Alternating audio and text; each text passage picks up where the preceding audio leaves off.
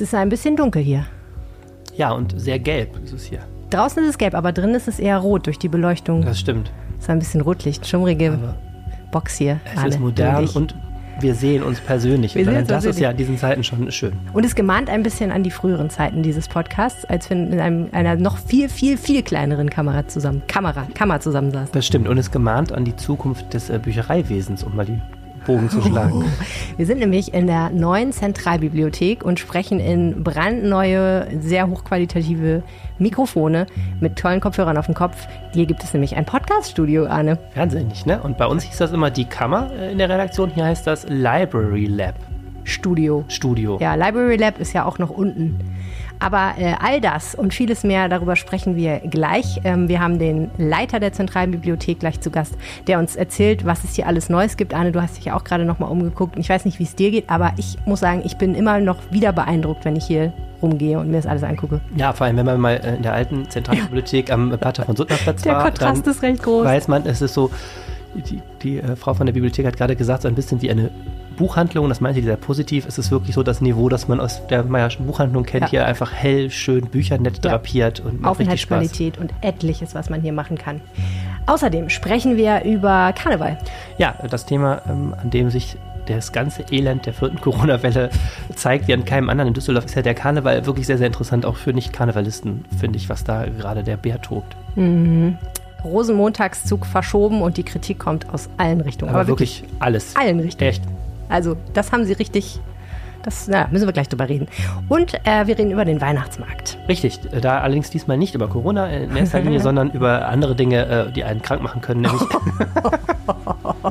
du hast das ganze Essen da ausprobiert. Ja, nee, nicht das Ganze. Das, äh, so weit äh, geht's dann doch nicht. Aber ich bin mal rumgelaufen und habe mal nach Sachen gesucht, die man vielleicht nicht überall findet oder die ich noch nirgendwo gesehen habe und die ich unbedingt probieren wollte und bringe acht kuriose Dinge dann jetzt mit. Mein Name ist Helene Pawlitzki und ich bin in der Zentralbibliothek in einem Studio mit Arne Lieb. Ihr hört Folge Nummer 183 dieses Podcasts und der Rhein steht bei 86 Zentimetern. Ganz schön niedrig. Alter, wird ja immer weniger. Rheinpegel. Der Düsseldorf-Podcast der Rheinischen Post. Ich habe eine interessante Geschichte diese Woche recherchiert für den Aufwacher am Wochenende. Wer Lust hat, kann mal reinhören. Äh, beziehungsweise ich habe die gar nicht recherchiert. Ich habe sie mir erzählen lassen von dem Mann, der sie recherchiert hat, Christian Kanzorra aus der äh, Grevenbrocher Redaktion. Unter anderem, es gibt so verschiedene Probleme, die mit Wasser zu tun haben, wenn der Kohleausstieg kommt, der ja jetzt angeblich früher kommen soll. Und ähm, ein Problem ist, äh, dass die Erft trocken läuft.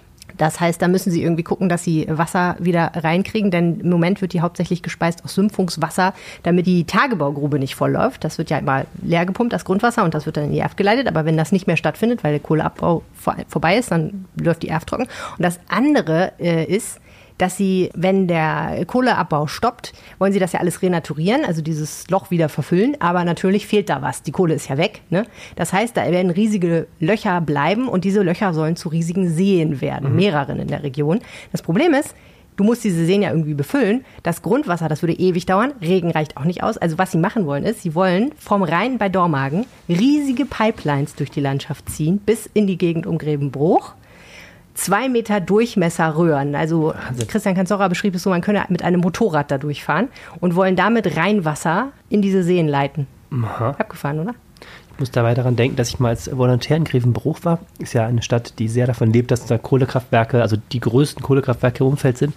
Und da gibt es die Geschichte, dass da mal in dem örtlichen Fluss, dessen Name mir leider entfallen ist, mal Piranhas waren, weil äh, phasenweise offensichtlich das Wasser genommen wurde, um die Kohlekraftwerke zu kühlen. Deswegen dann die Temperatur warm. dieses, äh, dieses Stadtgewässers sich so erhitzt hat, dass da äh, irgendwie auch ein paar Piranhas wohl drin Abgefahren. haben. Was aber nicht die Frage beantwortet, wo kam der erste, der Urpiranha her, der da schwamm? Ich weiß auch nicht, ob die Anekdote stimmt, aber sie war zu gut, um sie wieder Wobei ja Piranhas möglicherweise gar nicht so gefährlich sind, wie man denkt. Äh, man hat ja immer so aus Filmen die, die, diese Fantasie, dass man so eine Kuh in so ein Wasser hält und dann fressen die Piranhas sie in Sekundenschnelle leer und so. Aber ich weiß gar nicht, ob die das wirklich so doll interessiert. Ich meine, die sind sicherlich sehr gefräßig, aber ich weiß gar nicht, ob die, wenn man den Zeh reinhält, ob sie den dann direkt abbeißen. Ich könnte jetzt noch mehr über Fische äh, erzählen, aber wir kommen jetzt etwas ins Anekdotische. Okay, vom Thema Fische kommen wir äh, direkt zum Thema, äh, jetzt suche ich eine gute Überleitung, äh, Kar Kamelleregen. Kamille, Kamelleregen. Also ich meine, allgemein bekannt ist ja, äh, Corona ist äh, irgendwie nicht im Abklingen begriffen und wer weiß, wann wir es in den Griff kriegen. Und das Komitee Düsseldorfer Karneval, das CC, hatte dann doch beschlossen, dass das mit dem Rosenmontagszug am Rosenmontag wahrscheinlich doch ein bisschen riskant ist. Da hängt ja auch einiges dran und hat beschlossen, ihn kurzerhand zu verschieben. Und man muss sagen, dafür gibt es ja historische Präzedenz in Düsseldorf. Genau, also und die, die können sogar die nicht ganz so Älteren unter uns noch ähm, erinnern. Es war nämlich 2016, da tobte ein Sturm am Rosenmontag und man hat sehr kurzfristig an dem Morgen entschieden, äh, diesen Zug abzusagen. Und da ist das auch verlegt worden, ist ja auch verlegt worden, ich meine auch auf den Mai. Und das war ja richtig schön. Also da endlich mal Funke Mariechen, die keine blauen Beine hatten, weil sie abgefroren sind. Man musste sich nicht in, immer überlegen, wie man unter das Kostüm noch irgendwie drei Pullis äh, fummelt und so. Also ich fand das, äh, ich bin jetzt auch nicht der Mega-Karnevalist, aber ich meine, ich war da und äh, ich meine, das war sehr schön. Da kamen äh, Frühlingsgefühle mit Jeckengefühlen sozusagen zusammen. Und ich meine, ich kann ein bisschen verstehen, warum das CC gedacht hat, hat einmal funktioniert, Warum soll es nicht nochmal funktionieren? Genau, und dazu kommt, dass unser CC ja diesem, dieser vierten Welle der Pandemie schon einmal gelobt worden ist für schnelles Entscheiden. Also man kann ja in Düsseldorf sehr schön ähm, den Verlauf der vierten Welle am Karneval sehen, äh, von äh, hoffnungsfrohem Plan noch Ende Oktober bis zu ähm, absoluten Zusammenbruch des Winters, den wir ja gerade erleben angesichts der wirklich dramatischen Zahlen. Am 11.11. .11. hat es ja noch das Hoppeditz-Erwachen gegeben, da hatten die Karnevalisten noch gedacht, dass sie ähm, mit 2G äh, schön feiern können. Ich war da für die Rheinische Post da an dem Tag. Es war auch schon ziemlich verkrampft, fand ich. Aber man merkt in diesen Tagen ja, dass, dass Corona zurückkommt. Und dann mhm. hat das Karnevalskomitee ja sehr schnell entschieden, ähm, die Session vorerst auf Eis zu legen, damals so bis Weihnachten. Und es gab ja schon am 11.11. .11. durchaus auch kritische Stimmen, die gesagt richtig, haben, das genau. fühlte sich nicht richtig an. Nein, genau. Und man muss auch sagen, es gibt ja da auch immer so zwei Blickwinkel innerhalb von Düsseldorf, haben alle gesagt, hm, hätte vielleicht nicht sein müssen. Und der Rest der Republik war ja äh, ziemlich empört teilweise. Ich denke da immer an diesen Jan Böhmermann-Tweet über die Zülpicher Straße in Köln. Da gab es ja so eine feiernde Masse. Mhm. Ähm, und das, Böhmermann ist jetzt selber Kölner, aber man merkte dann außerhalb von der rheinischen Hochbogen ist das Verständnis, warum alle anderen auf Abstand bleiben und die Düsseldorfer noch in einer Polonaise äh, durch die Säle ziehen wollen, äh, war natürlich relativ gering. Ich, trotzdem muss man sagen, das CC hat dann sehr schnell reagiert, hat gesagt, wir sagen die Kürung des Prinzenpaars ab. Das ist ja das Prinzenpaar, was letztes Jahr auch schon nicht gekürt wurde. Und ähm, das wäre eine große Veranstaltung gewesen.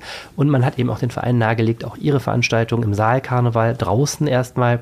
Denn ne, vor, vor dem großen Karnevalswochenende im Februar gibt es ja keinen Karneval auf der Straße mehr mhm. in dem Sinn. Und man hat eben gesagt, stopp, das sollten wir jetzt erstmal komplett lassen, trotz aller Versuche mit 2G. Und da ist eigentlich der Düsseldorfer Karneval sehr für gelobt worden, dass man so schnell entschieden hat. Mhm. So, und jetzt stellt sich ja eben die Frage, was machen wir weiter? Und äh, ziemlich klar ist ja auch im Januar ist jetzt nicht diese Welle vorbei. Das ist ja völlig offensichtlich. Und die Karnevalisten, die ja letztes Jahr den Zug auch schon abgesagt haben, hatten jetzt, glaube ich, gedacht, sie kommen wieder, wie sagt man das im Fußball, vor dem Ball und, ähm, und machen eben selber wieder eine, eine, eine Düsseldorfer Lösung. Und da gab es eben ein Treffen am Mittwoch im Henkelsaal mit den ganzen Menschen, die da was zu kallen haben. Und dann hat man eben da am Mittwoch um 19 Uhr, auch für uns total überraschend, ähm, schon verkündet, ja, Zug ist nicht am Rosenmontag, aber wir wollen den machen und verschieben den auf den 8. Mai. Ja. So. Der wäre am 28. Februar gewesen, ne? Dieses Jahr wäre der am 28. Ja. Februar, der Termin schwankt ja immer, je nachdem. Ja, ja, genau. Da müssen wir gleich auch noch kurz zukommen, warum der Termin schwankt. Aber das ähm, ja, war ja dann erstmal einen Abend, einen Abend dachten alle super, der nächste schöne Sommerzug und ja. gelöst. Und im Mai wissen wir ja aus dem letzten Jahr ist ja ungefähr Corona dann auch immer wieder vorbei. Ja. Also die akute Phase und das wäre natürlich eine ganz schöne Lösung gewesen in bestimmten Hinsichten. In anderen Hinsichten ist es eine Katastrophe. Wie wir es gleich genau erläutern werden. Ähm, jetzt muss ich einmal ganz kurz eine Verständnisfrage stellen. Das ist ja im Düsseldorfer Karneval nicht so, dass das CC sagt, so und so wird es gemacht und alle Vereine müssen mitmachen, ne? weil die Vereine natürlich schon noch selber eine gewisse Souveränität darüber haben, was sie tun. Aber der Zug wird meines Wissens nach vom CC, vom Komitee Düsseldorfer Karneval organisiert. Das heißt, und die Vereine stellen dann ja auch Wagen und ziehen da mit sozusagen, aber da, da haben die schon den Hut auf. Das CC ist äh, der Dachverband des Karnevals, da sind aber auch nicht alle Vereine drin organisiert. Und ähm, der CC ist eben, das CC ist eben der Veranstalter von ähm, der großen Veranstaltung im Straßenkarneval, eben ähm, Kötreim glaube ich auch, aber vor allem der Rosenmontagszug und eben diese Prinzenkürung und eben auch die Fernsehsitzung. Das sind so die Sachen, äh, die ja die größten Highlights sind eben das CC und das CC ist natürlich auch so, gibt die Richtung vor. Also wenn die sagen, wir raten den Vereinen ähm, abzusagen, wir haben dann direkt natürlich bei den Vereinen rumtelefoniert, das ist ja auch mit, mit, mit einer Menge Frust verbunden. Ne? Die haben schon investiert, die haben äh, schon Karten verkauft. Das, die, das zweite Mal schon. die müssen das alles rückabwickeln. Denen wurde gesagt, noch Ende Oktober, ihr könnt das machen mit 2G äh, Ja. das und so weiter. Ähm, und da gibt das CC dann die Richtung vor, aber da müssen eben auch die kleinen Vereine, es gibt ja auch andere Züge. Also der Zug in Unterbach, den entscheiden natürlich die Karnevalisten in Unterbach, ob der stattfindet beispielsweise. Aber das CC ist natürlich schon für Düsseldorf, ähm, gibt die Richtung sozusagen vor, Ja. kann man sagen. Nun sollte es der 8. Mai werden. Ja, so sollte es der 8. Mai werden ähm, für den Rosenmontagszug. Das war einen Abend lang, galt das in Düsseldorf als gute Idee. Und dann, Dann ging's los. ja, und dann ging es wirklich los. Also wir müssen das jetzt mal sortieren, warum das alles keine gute Idee oder warum Warum Menschen finden, dass denken, das genau. keine gute Idee ist. Es Ja. gibt da jetzt also drei Linien. Es gibt drei gute Gründe, warum das vielleicht keine gute Idee Drei gute Gründe. Ähm, die erste, Oh Mann. der erste gute Grund ist, dass der 8. Mai ja der Tag des Kriegsendes 1945 ist und damit ein wichtiger Gedenktag. Und zwar ein Gedenktag an die Opfer des Holocaust. Ja, genau. Jetzt war meine erste Reaktion war auch, naja, ist ja immerhin, also mein erster Gedanke war, naja, immerhin ist ja immer ein fröhlicher Gedenktag, der Krieg war ja da vorbei, aber das ist natürlich zu kurz gegriffen. Das ist, ähm, Ich musste gerade mal in meinen Kalender gucken, ob das hier drin steht. Und ja, es steht hier drin. Übrigens ist es auch Muttertag nächstes Jahr. ja gut, Muttertag finde ich, das hätte man jetzt noch verschmerzen können. Ähm, Aber es steht auch drin. Also mit anderen Worten, man hätte mal einen Blick in den Kalender tun ja, müssen, also um das so war, das war der erste Grund, warum das aussieht, als wäre es ein echter Schnellschuss gewesen. Ähm, ach, man, es wurde jedenfalls auch nicht kommen. Also man kann ja immer noch diskutieren, ob man sowas trotzdem machen kann, Ja. wenn man keinen anderen Termin findet, aber es wurde offenkundig nicht vorher mal abgeklopft mit, mit der jüdischen Gemeinde, der Mahn- und Gedenkstätte, äh, der Kommunalpolitik Ja. und es, ne, das linke Bündnis Düsseldorf stellt sich quer, fing an, dann die Linkspartei, dann gab es einen Tweet von ähm, einer Frau aus München, die äh, in der Holocaust-Aufarbeitung irgendeiner Also Institution, Institution, aber ich habe es vergessen, welche, die auch Ja. sofort sagte, äh, sie kapituliert vor dieser doofen Idee, also eine Anspielung auf Tag der Kapitulation. Naja, und es gab eben dann Sollte Shits- man damit Wortwitze machen? ich weiß auch nicht. Aber okay. Ja, gut, es gab eben dann also einen richtigen Shitstorm und ähm, hat sich unsere jüdische Gemeinde dann auch geäußert und die sagten auch, ähm, naja, man darf auch nicht vergessen, auch wir haben viele Mitglieder aus Osteuropa und das ist auch ein Tag für, du sagst es eben, äh, Gedenken an Opfer des Holocaust, der Opfer von Vertreibung und es ist eben nicht, dass man sagt, wir feiern mit einer Parade, dass der Krieg vorbei ist, so ungefähr, sondern es ist eben ein, einer der wichtigsten Gedenktage, auch wenn es kein gesetzlicher Feiertag ist. Ne? Der passt 1. nicht Mai, eine Woche vorher wäre ja ein gesetzlicher Feiertag gewesen, da wäre man auch nicht auf die Idee gekommen wahrscheinlich, aber Ja. so Punkt eins, es war durchaus geschichtsvergessen. Wie gesagt, Und die jüdische Gemeinde, muss man ja auch sagen, hat durchaus auch Bezüge zum Karneval. Die haben ja auch schon mitgemischt und Wagen gestellt und so weiter und so fort. Ähm, also es ist nicht so, dass sie jetzt karnevalsfeindlich deswegen wären. wollte ich, deswegen wollte ich es auch nochmal betonen. Ist, insgesamt habe ich nicht das Gefühl, dass wir jetzt hier in der Stadt nur lauter Leute haben, die irgendwie immer hier rumrennen mit einer Fluppe auf dem Boden Und den Zug ver- und den verhindern wollen. verhindern wollen, sondern es wäre dann zumindest sinnvoll gewesen, vorher da mal anzurufen, zu sagen, sag Ja. mal, klopft, so, so, sowas klopft man eigentlich ab. Ne? Ich wundere mich Genauso halt auch wie deswegen, man weil sowas, du kannst ja so einen Termin gar nicht festlegen, ohne mit 100 Leuten in Düsseldorf zu reden, unter anderem mit der Stadt. Und zumindest in der Stadt würde ich ja denken, irgendwer hat sowas doch auf dem Schirm. Also, ne, da, da, Ja, die haben ja einen Kalender vor der Nase und gucken mal, was steht da, da noch so drin. Was gibt es vermute- noch für Termine für Keller und so? Da kann sich ja auch nicht, also, da, Ich vermute, den wundert ersten. Schritt werden die Cannabisten schon gemacht haben, so wie ich sehe. Also man muss ja auch mal gucken, wann ist Japan-Tag, wann ist Marathon Mm, und so weiter. Du kannst ja nicht in einer Tag, sonst hast du so eine Situation wie in Berlin, als Ja, die da die am Wahltag noch den Marathon hatten, wo dann die Wahlhelfer nicht durchkamen oder sowas. Das ist sowas, das wird in Ja. Düsseldorf in der Regel, was das angeht, gut koordiniert. Aber der 8. Mai als als äh, Tag des Kriegsendes, als Gedenktag, das ist ja nicht mit großen Veranstaltungen verbunden. Also hier gibt es jetzt keinen Aufzug in dem Sinne, sondern eher ein stilles Gedenken. Es Ja. ist eher die, die symbolische Frage. So, das war also Linie Nummer eins. gut. Aber ich sage mal, es gibt ja auch noch andere Sachen, die man falsch machen kann an der Stelle. Und das Zweite, was mich wirklich, wirklich, wirklich sensationell finde, ist, es wurde offensichtlich nicht mit den anderen Karnevalisten geredet. Äh, Und das, obwohl am Tag danach, also am Donnerstag, ein Treffen in der Staatskanzlei angesetzt war, wohl schon, wo man mit Köln und ähm, Aachen zum Beispiel über ein gemeinsames Vorgehen Man vergisst es leicht, dass auch in anderen Städten Karneval gefeiert Genau, wird. es soll ja auch zum. Beispiel, gerüchteweise auch in Köln, soll das ja, Ja, auch wichtig sein. Naja, und Die dann- waren nicht so begeistert. so, die waren nicht nur nicht begeistert, die waren äh, völlig aus dem Häuschen. Die haben also wirklich aufs Massivste gesagt, dass das eine dumme Idee in Düsseldorf war und auch ähm, nicht abgestimmt und haben dann ganz trotzig gesagt, wir feiern jetzt am- trotzdem am 28. Februar unseren Rosenmontagszug, also Ja. die anderen ziehen jetzt nicht mit. Düsseldorf hat jetzt also eine, ein Alleinstellungsmerkmal. Und da ist nämlich die ja Argumentation, deswegen sagte ich gerade Rosenmontag mit dem wechselnden Termin. Karneval ist ja bekanntermaßen das Winterbrauchtum und dieses Wochenende Rosenmontag bis Aschermittwoch liegt ja im christlichen Jahreskalender, ist das ja angedockt. Ne? Das ist jetzt Ja. kein tiefst christliches Fest, Karneval, aber Kurz vor der Fastenzeit es hat eben mit. Fastenzeit und dann mit Ostern zu tun und so, so schiebt sich dieser Termin des Wochenendes hin und her, ähm, aber nach einer, ähm, nach einer Tradition. Und ähm, da sagen jetzt eben die Kölner Karnevalisten, jo, Düsseldorf hat das mal gemacht für so einen Sturm kurzfristig, da kann man einmalig drüber reden, aber eigentlich ist Rosenmontag Rosenmontag und da kommt eben das Argument dann auch, die Düsseldorfer wollten auch einfach ihre, ging es auch ums Geld. Also da ging es um eine kommerzielle, das ist der, der Unterton, der aus Köln kommt, die wollen schon mal sicher gehen, dass sie planen können denn das CC äh, finanziert sich durch den Zug und finanziert sich auch durch die, ähm, durch die Fern vor allem durch Fernsehübertragung vom mhm. Zug und ähm, durch bestimmte andere Termine, eben diese Fernsehsitzung. Und äh, da eben der Vorwurf, die Düsseldorfer wollen jetzt ihre kommerziell interessanten Termine in Sicherheit bringen, um äh, sich auch finanziell die Session ja. zu retten. Also, for me, little known fact, der, ich nehme an, Westdeutsche Rundfunk zahlt eine hohe Summe an äh, den Düsseldorfer Karneval dafür, dass dieser Zug stattfindet. Und dass er übertragen wird im Fernsehen. Und wenn er nicht stattfände, dann würde diese hohe Summe halt entfallen. Und ich meine, das kann man ein Stück weit auch verstehen, dass das CC sagt, wir können nicht ohne diese, man sagt, sechsstellige Summe planen. Denn wie sollen wir die ersetzen? Ne, dann ist es einfach schwierig. Äh, also will man das eben sicherstellen, dass der wirklich stattfindet und nicht, dass man am 26. Februar sagt, nee, Freunde, geht doch nicht oder so. Und dann findet er nicht statt und alles fällt ins Wasser. Genau, also der Zug ist ansonsten, das habe ich gerade ein bisschen verkürzt dargestellt, der Zug ist ansonsten natürlich ein Zuschussgeschäft. Das CC muss ja auch für Sicherheit sorgen und Zäune und so weiter. Da entstehen ja auch hohe Kosten und diese Gelder durch die Fernsehübertragung sind eben der wichtigste Teil, um das gegenzufinanzieren. Und darüber hinaus eben scheint das auch insgesamt ein, äh, eine Summe zu sein, die auch die Arbeit des CC eben sicherstellt.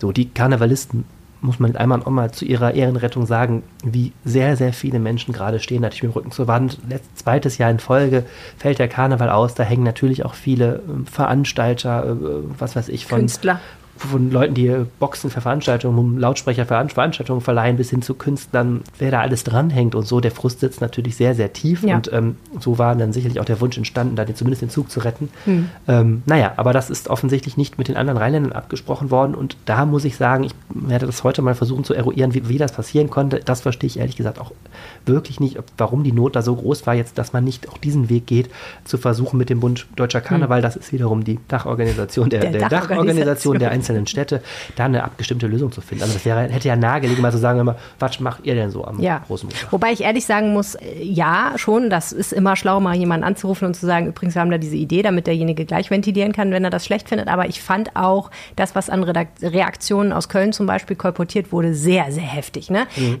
Die haben ja gesagt, also die Argumentation, okay, kann man so finden, Brauchtum ist Brauchtum, da kann man nicht einfach hin und her schieben, aber äh, zum Beispiel zu sagen, wir bemühen uns gerade gemeinsam darum, dass der Karneval immaterielles Kulturerbe wird und das ist jetzt in Gefahr durch diese Düsseldorfer Aktion und deswegen dürft ihr jetzt nicht mehr mitmachen bei dieser äh, Absprache. Ne? Die haben die ja schlicht einfach ausgeladen ja. von ihrem Treffen. Das fand ich schon ein bisschen arg wie soll ich sagen, angefasst. Also da habe ich schon gedacht, mein Güte, also dass man jetzt bei sowas dann aber gar nicht mehr zusammenarbeitet, das wird auch nicht gehen. Also dann kann man das ja auch gleich vergessen, also, wenn der Karneval nicht zusammenarbeitet bei sowas. Da habe ich, als ich das las, habe ich auch gedacht, ich habe ja eben schon gesagt, der Karneval ist hier so ein bisschen wie der Gradmesser für den Corona-Frust in Düsseldorf jetzt in den letzten mhm. Wochen. Da habe ich so gedacht, es ist so richtig Corona-November. ich glaube, die hatten auch wohl, da in Düsseldorf, die hatten den Kaffee. Alle äh, mit den Nerven am Ende. Da in Köln, die hatten den, ja. hatten den äh, Kaffee ja. derartig auf. Ich habe das so ein bisschen, ja. also das wird sich wahrscheinlich auch widerlegen, dass man das Gefühl hat, jetzt, wir werden nie wieder zusammen Karneval feiern mit Köln oder so.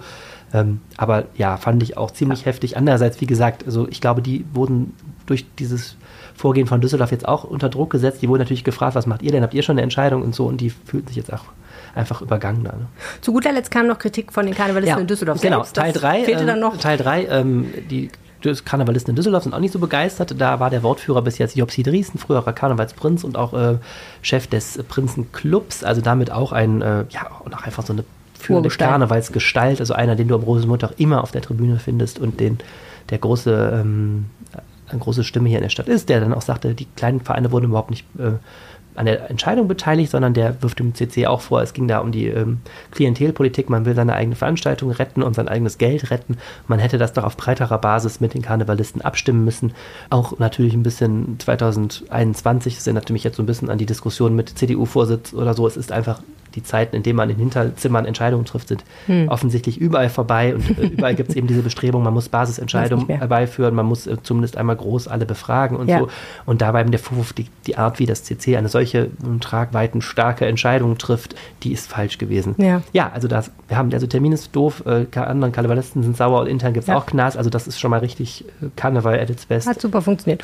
Glaubst du, dass das nochmal revidiert wird? Ich bin sehr gespannt. Ich finde, der Druck auf das CC ist schon sehr, sehr groß. Ich kann mir alle möglichen äh, Eskalationen von Rücktritt der Verantwortlichen bis zu äh, trotzigen, wir halten an dem Termin fest, kann ich mir jetzt gerade vorstellen, weil ich finde, wie gesagt, also wir haben es ja gerade dargestellt, der Druck von allen Seiten ja. ist sehr, sehr groß. Also der Rechtfertigungsdruck ist sehr groß. Und dann ist die Frage, was macht man? Sagt man, Freunde, wir machen jetzt doch wieder Rosenmontag, dann ist eine totale Lachnummer. Ja. Man, man sagt jetzt doch ab oder ja, sagt man... Der Corona-Grund ist ja nicht weg, den gibt es ja. Das ist genau, ja real. eben.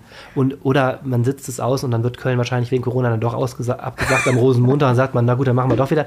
Aber es, der Druck ist sehr, sehr hoch und ich bin sehr, sehr gespannt, wie man da rauskommt aus der Situation. Ja. Ähm, das ist schon, einmal mehr ist der Karneval hier ein richtiges Politikum. So, mittlerweile haben wir zwei Gäste.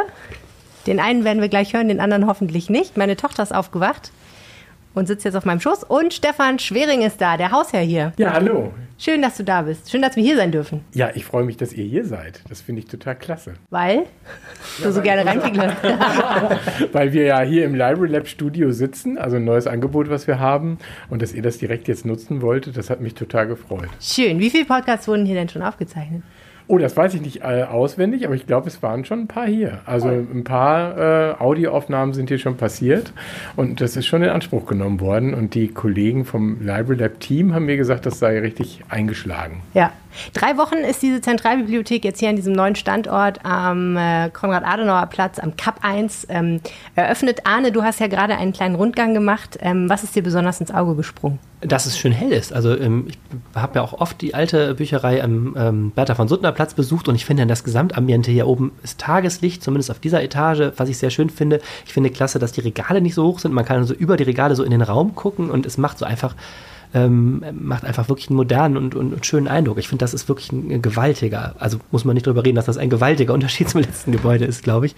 Und was ich total spannend finde, vielleicht kannst du noch was dazu erzählen, die Bücherei, habe ich gelernt, ist ja auch immer mehr Arbeitsplatz. Also immer mehr Menschen wollen gar nicht in erster Linie ausleihen, sondern hier, hier sitzen. Und das finde ich auch toll, dass da jetzt endlich äh, mehr, viel mehr darauf eingegangen wird. Ne? Eine Wahnsinnsaufenthaltsqualität. Ähm, vielleicht, wenn ich das kurz beschreiben darf, was ich mir immer so ins Auge fällt, es gibt wahnsinnig viele Orte, an denen man sitzen kann, entweder um wirklich zu arbeiten mit einem Tisch und einer Steckdose oder um man gemütlich zu sitzen. Da gibt es ähm, Sitzsäcke, es gibt so eine Ecke neben dem Library Lab, wo wirklich es aussieht, als wäre man in einem sehr hippen Coworking Space. Es gibt Sesselecken, es gibt Sofas. Also ich finde, hier gibt es einfach sehr viele Orte und nicht ganz zu schweigen von der Kinderbibliothek-Ecke, wo man auch noch toben kann. Also es gibt viele Orte, wo man einfach ähm, sein mag. So und äh, das ist, glaube ich, wirklich. Ähm, also ich finde, das ich habe sowas noch nie gesehen, muss ich sagen. Ich, äh, ich versuche mal kritische Distanz als Journalistin zu wahren, aber es gelingt mir bei dieser Zentralbibliothek leider irgendwie nicht.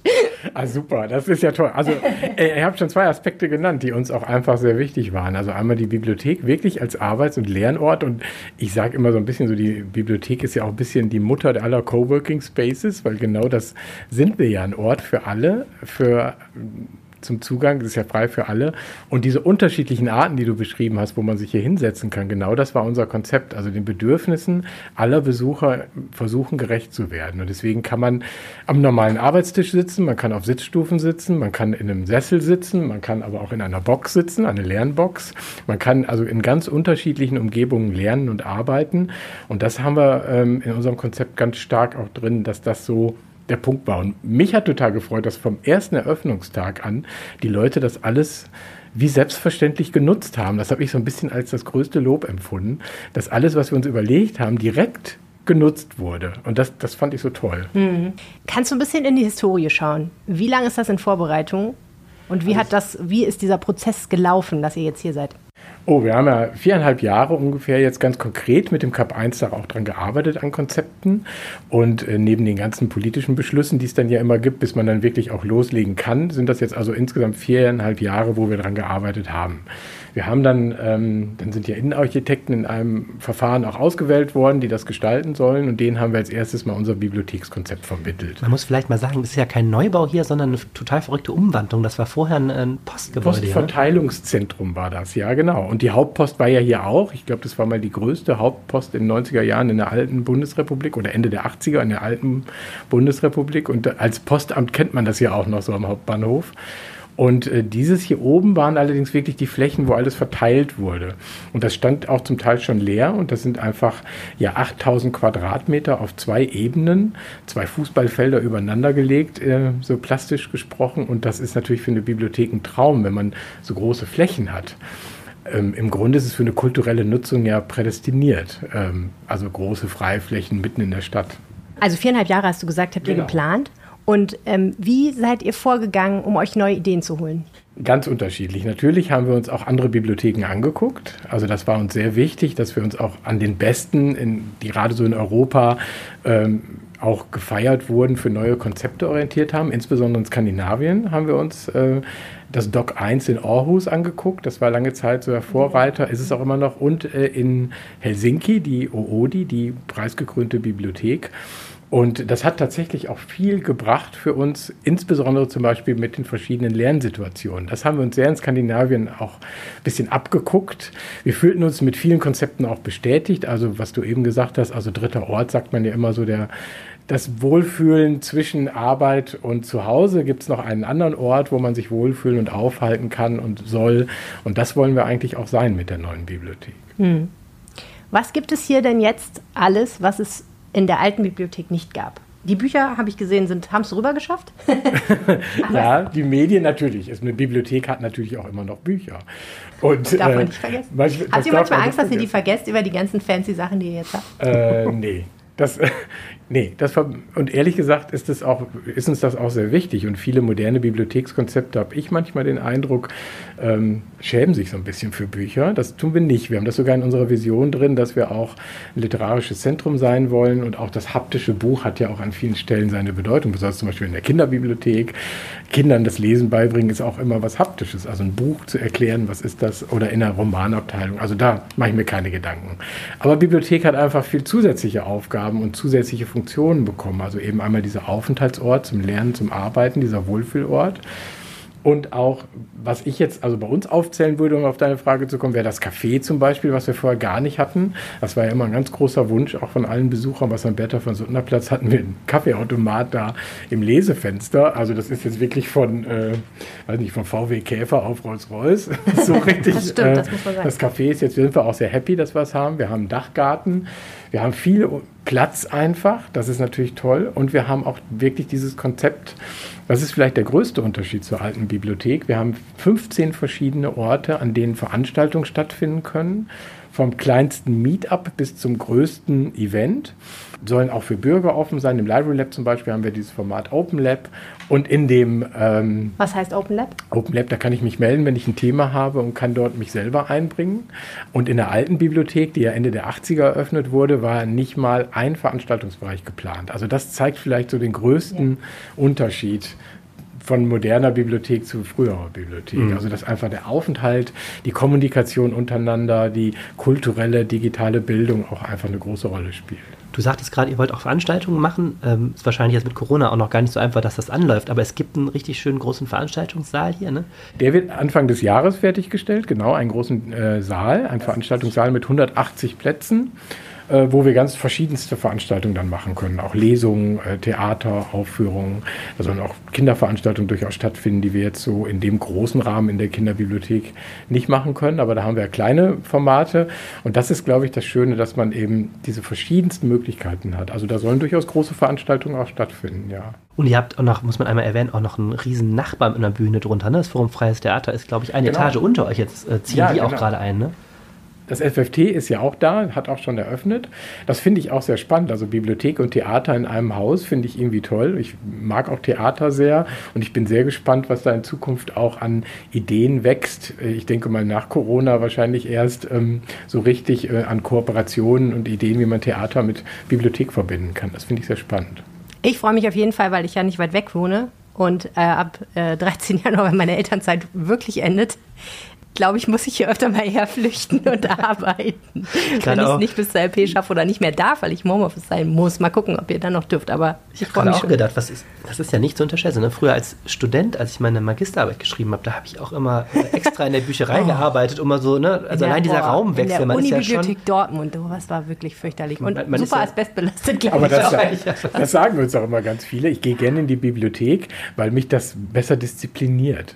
Also ich habe einmal dieses Ambiente, ich habe auch alles, alle Zugänge zu allen ja. Infos, aber es war wirklich bei vielen Jüngeren insbesondere gesagt haben, die, wir haben ja viele auch vorher gefragt, vorher. also wir haben ja Leute auch beteiligt, wir wollen gern Bücher haben, ja, wir wollen gerne um uns Bücher die haben. Atmosphäre um, des Wissens. Ne, nicht, dass es nur zur Kulisse wird, aber das ich glaube schon, dass diese Atmosphäre ähm, irgendwas in einem macht und vielleicht wirklich diszipliniert zum Lernen. Das einzige Problem ist, dass ich so oft telefonieren muss. Ich glaube, das geht nicht ja, so gut. Da muss ich mir Tage suchen. In einer Box geht das natürlich. Oder in einer Box. Wir haben ja genau. kleine Boxen Stimmt, auch, wo man ungestört arbeiten kann und ja. die Tür zumachen kann. Da ist das natürlich ideal, dass man auch mal telefoniert. Ich ärgere mich gerade so, dass wir das alles hier im Podcast erzählen.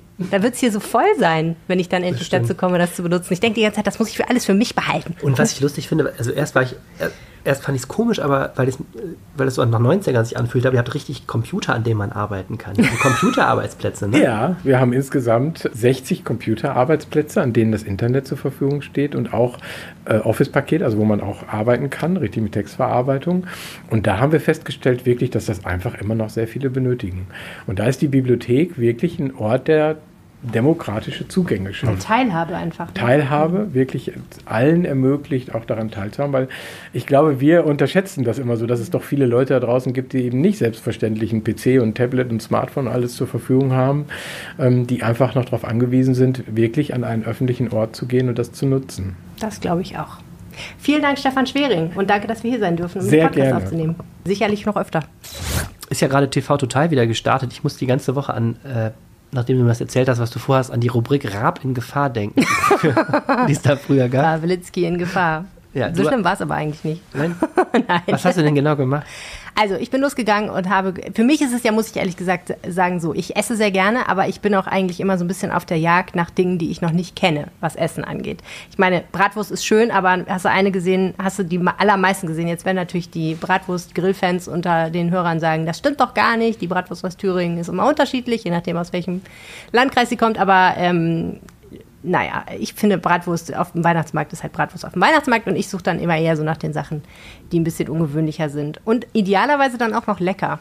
Und äh, da wird es dann schon schwierig mit den Schnittmengen. äh, und man muss auch sagen, ähm, meine Jagd nach Dingen, die man auf dem Weihnachtsmarkt probiert haben sollte, weil es sie nur dort gibt oder weil man sie sonst nicht kriegt, war so mittelmäßig mit Erfolg gekrönt. Es gibt schon Dinge, die ich für ungewöhnlich halte. Ich will jetzt nicht beschwören, dass es sie nur da gibt und ich will auch, wahrscheinlich haben die einen oder anderen die schon mal probiert. Aber für mich waren sie neu und auch ein bisschen ungewöhnlich und teilweise haben sie tatsächlich auch kulinarischen Sinn gemacht, so. Aber ich bin halt einfach rumgelaufen mit Ella im Schlepptau, äh, meiner Tochter, und habe äh, nach Sachen gesucht, die, ja, die ich noch nicht gesehen hatte. Erzähl mal, was hast du gefunden? Also, ich habe dir was mitgebracht. Hier Erstmal gibt es ein kleines Präsent. Das kannst du mit nach Hause nehmen. Ah, es ist ein Totenschädel? Ja, es ist wirklich ein Totenschädel. Danke, wie schön. Es ist ein, ein Schokototenschädel. Essen. Ja, okay. Genau, da gibt es einen kleinen Stand auf dem Engelchenmarkt, äh, wo es ähm, Dinge aus Schokolade gibt, aus Bio-Schokolade, muss man noch dazu sagen die in ungewöhnlicher Form gegossen sind. Dieser Schädel ist jetzt aus weißer Schokolade, deswegen sieht er so aus. Ähm, so ein, nicht so besonders hoch, so vielleicht 4, 5 Zentimeter. Aber da gibt es auch Sachen, die wirklich lebensecht aussehen. Das ist ganz das sieht erstaunlich. Sieht wirklich gut aus. Hätte ich nicht gedacht. Sieht aus, als wäre das Plastik. Also, oder ja, so. ne? Ja. ja. Da gibt es aber auch äh, sehr viel Sachen, die sind aus dunkler Schokolade und dann mit Kakao bestäubt. Und das hat den irren Effekt, dass es aussieht, als wäre es super, super verrostet. Mhm. Als wäre es gerade aus dem Bauch der Titanic gekommen oder nach 20 Jahren Zombie-Apokalypse würdest du das ah, den Vorteil, dass die Kinder einem das nicht direkt wegessen, weil die ah, denken, das sei ja irgendwie. Angst haben. Hm? weil es aus Plastik ist. ja, also so rostige Nägel gibt es da zum Beispiel oder Getriebeteile. Oder es gibt auch einen sehr lebensecht aussehenden kleinen Mini-Coat, so ein kleines Revolverchen, was so. dann mit so Metallicfarbe angemalt ist. Also ich fand, die Sachen sahen ziemlich cool aus. Cool. Äh, kosteten so zwischen 4 und 10 Euro. Also ein kleines Geschenk vielleicht ist ganz nett. Und ich äh, habe es auch probiert. Ich fand, die Schokolade war okay. Es war jetzt nicht die absolute schokoladige Erfüllung, aber es war vollkommen okay Schokolade. Und das wäre zum Beispiel was. Das fand ich in der Optik auf jeden Fall ganz witzig. Und wenn man noch ein Geschenk sucht, dann kann man dahin. Ganz grundsätzlich muss man sagen, wenn man nach neuen Sachen auf dem Weihnachtsmarkt sucht, die Schausteller toben sich da insbesondere im süßen Bereich aus. Es gibt nicht Ja. so viele Sachen, die herzhafter sind. Also man sollte den Hauptgang, sollte man vielleicht doch eine Bratwurst essen und dann äh, eine Innovation zum Nachtisch sozusagen.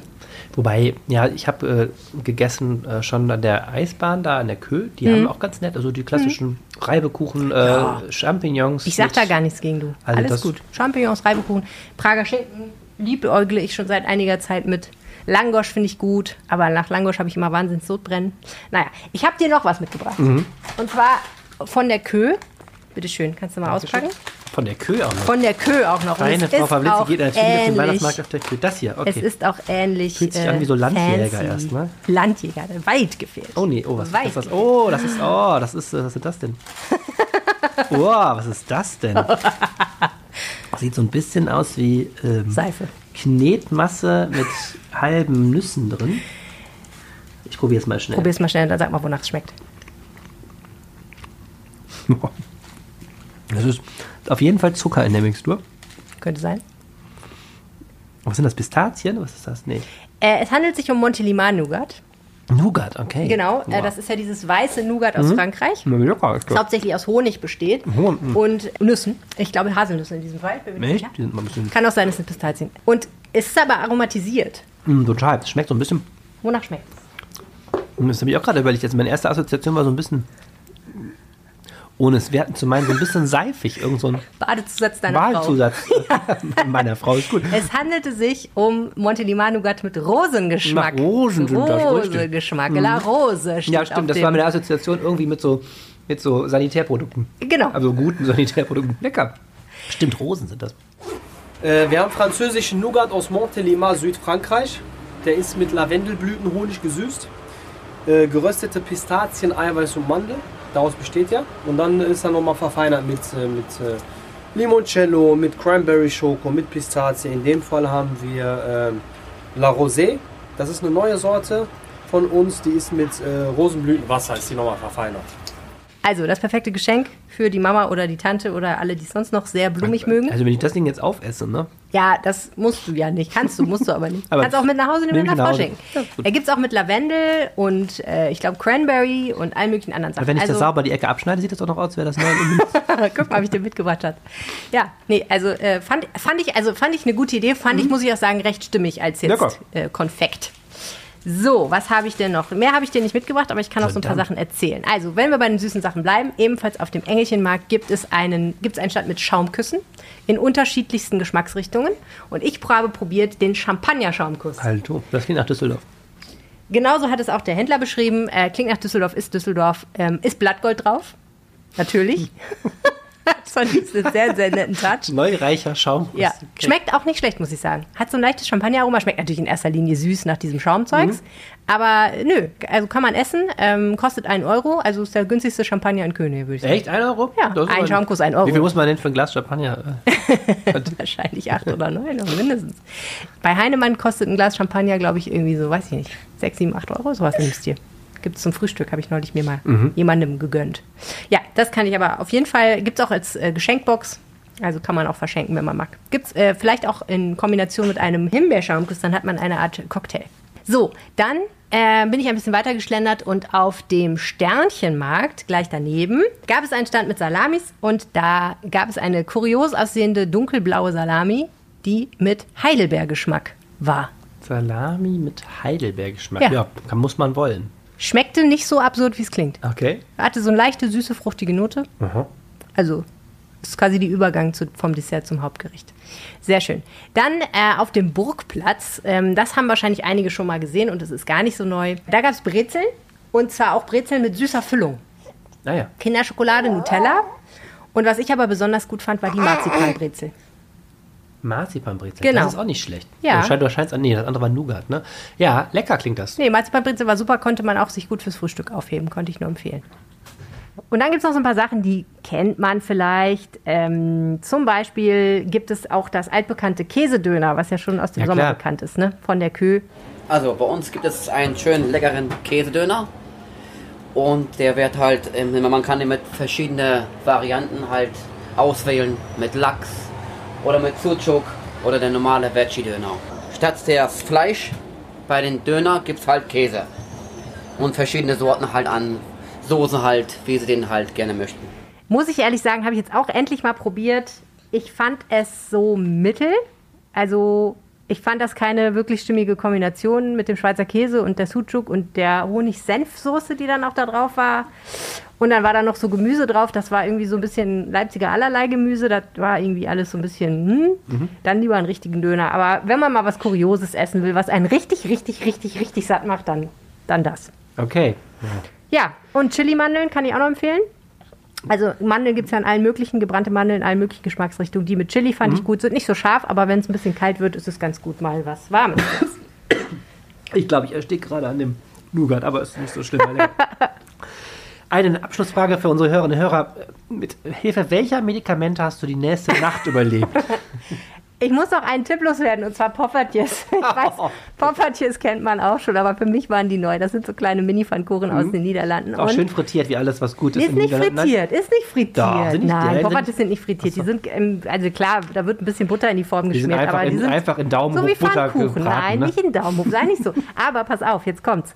Äh, Ich bin ja jemand, der kann nicht an sich halten und der lässt sich dann da flüssige Kinderschokolade drüber gießen. Aber die Frau, die das verkauft am, äh, auf dem Marktplatz, also vom Rathaus, hat mir empfohlen, das doch einfach mit äh, Puderzucker und Butter zu genießen. Da wird dann einfach stückchenweise Butter draufgelegt und das war wirklich richtig gut. Also man sollte vielleicht nicht unbedingt zu der heftigsten Topping-Dosis greifen, sondern einfach nur klassisch mit Butter und Puderzucker. Ganz ausgezeichnet. Ich fühle mich gesättigt an Informationen und an Nougat mit äh, undefinierten Nüssen und Rosengeschmack.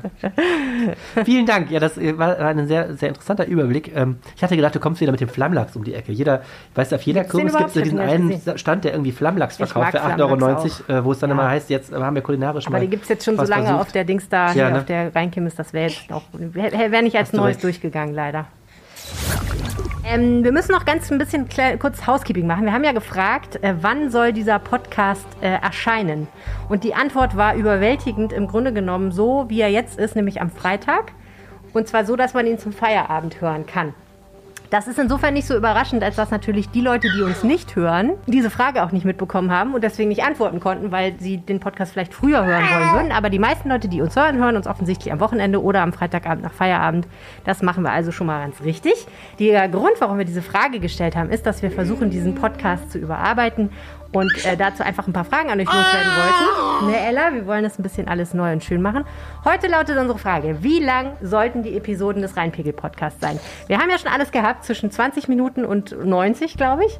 Wie lang sollten sie für euch sein an einer ganz normalen Woche, damit ihr euch wohlfühlt mit diesem Podcast? Schickt uns eure Antwort an rheinpegel.rheinische-post.de. Das war der Podcast für diese Woche. Wir wünschen euch eine schöne Woche. Wir danken fürs Zuhören und äh, ja, Wenn ihr uns was sagen wollt, könnt ihr uns auf Twitter erreichen, unter anderem auch. Da heißt Arne at Arne Lieb und ich heiße at Helene Pawlitzki. genau. Ihr könnt uns eine Mail schreiben, wie Helene gerade schon äh, sagte, wegen unserer Überarbeitung des Podcasts. Genau. Und Ja, und Ella, möchtest du auch noch was sagen? Jetzt nicht mehr, ne? Die ganze Zeit den Schnabel aufreißen, aber jetzt, wo das Mikro auf ist. Meine Maske, die kriegst du nicht. Ja, und ansonsten würde ich sagen, bis nächste Woche. bis nächste Woche. Tschüss. Mehr im Netz. Alle Nachrichten aus der Landeshauptstadt findet ihr auf rp-online.de slash Düsseldorf.